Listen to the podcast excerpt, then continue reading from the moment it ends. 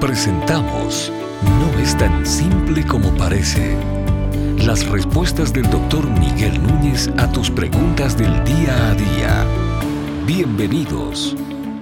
Debido a las cuarentenas, toques de queda y leyes de distanciamiento social impuestos en muchos países, muchas personas han quedado aisladas tanto de sus familias, amigos y colegas, pasando este tiempo de confinamiento en total soledad. ¿Cómo alentar a estas personas en este tiempo?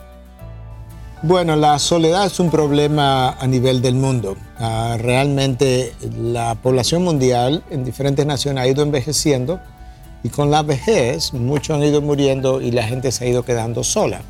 De hecho, un par de naciones en el mundo, Francia y creo que es China la segunda nación, han pasado leyes que obligan a los hijos hasta cierto punto, obviamente, a tener que visitar y tener cierto cuidado por sus padres ante la realización de que, o la realidad de que mucha de esta gente estaba o terminando en suicidio o al mismo tiempo estaba terminando con condiciones de salud y de alimentación eh, sumamente graves. Entonces, eso hizo que algunas naciones tuvieran que legislar para, de cierta manera, forzar a sus descendientes que tuvieran cierto nivel de responsabilidad con los padres. Eso sería como la, la primera parte de lo que yo quería decir.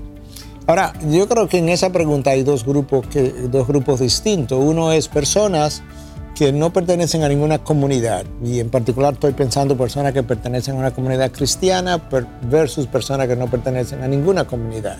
Hay un grupo de personas en el mundo que básicamente vive solos, viven solos y van y trabajan y se regresan a su hogar y no tienen a nadie, no tienen amigos, no tienen contacto, porque son países grandes, ciudades grandes, donde cada cual tiene sus propias, sus propias responsabilidades y tampoco se han dedicado necesariamente a cultivar la amistad. Entonces ahora ante una crisis como esta, estas personas están verdaderamente solas, porque si en tiempo de salud estaban solas y nadie los visitaba y ellos tampoco visitaban pues es casi como que el Estado tendría que encargarse de ello, pero muchas veces lo que el Estado hace es proveer quizá alguna ayuda económica, pero no provee compañía. Entonces ese es un problema más difícil. Ahora, para el grupo de personas que pertenece a una comunidad cristiana, yo creo que eso es un problema relativamente fácil, por así decirlo, de pensar qué es lo que se debe hacer, porque ahí está la palabra de Dios para decirnos como los primeros cristianos, bajo persecución, en este caso una persecución, por así decirlo, por un virus que nos ha caído atrás, eh, bajo persecución, cómo se cuidaron unos a otros y todos tenían, eh, las personas tenían todo en común y, eran todos de un mismo sentir y de un mismo espíritu y, y con frecuencia se reunían. Bueno, la comunidad cristiana necesita llamar a las personas, necesita visitar a las personas, necesita hacer preguntas. ¿Qué necesita? Está necesidad, tiene que comer, necesita medicamentos. entonces quien está llamando quizá no tenga los medios, pero conoce a alguien que sí tiene los medios o conoce quizá un contacto en la iglesia quien pueda llamar y decirle, mira, hay uno de, de los nuestros que está en necesidad, ya sea de alimento, ya sea de medicina, ya sea quizá de algún dinero por alguna razón. Pero yo tengo que querer saber de la necesidad del otro porque el otro no necesariamente va a llamarme para decirme, tú sabías que yo estoy en necesidad y, te voy a contar mi necesidad.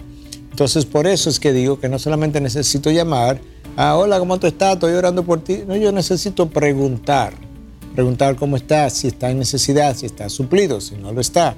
Y entonces eh, también orar con esas personas y por esas personas, de tal forma que el Señor mueva gente dentro de su comunidad, que pudiera ser yo mismo, para que pueda ser sensibilizada a la ayuda. Yo puedo orar para que Dios ponga en mi mente el nombre de una familia, de una persona, como alguien recientemente me contó, eh, tráeme a alguien a la mente, Señor, para que tú sepas que está en necesidad para yo ayudarlo e ir y ayudar y entonces sacrificarme un poco, sacrificarme un poco ya sea en, asuntos económicos o sacrificar un poco de mi tiempo llamando, yendo, tomándome algunos riesgos con las medidas ¿verdad? que ya sabemos que debemos mantener.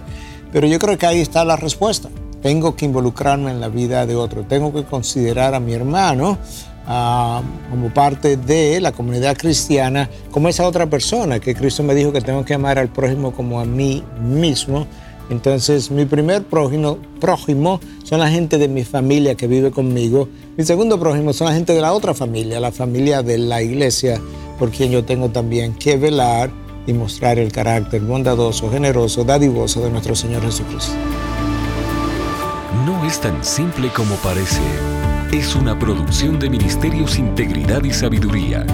Para más información, visita nuestra página de internet integridadysabiduría.org. Gracias por tu gentil atención y será hasta la próxima.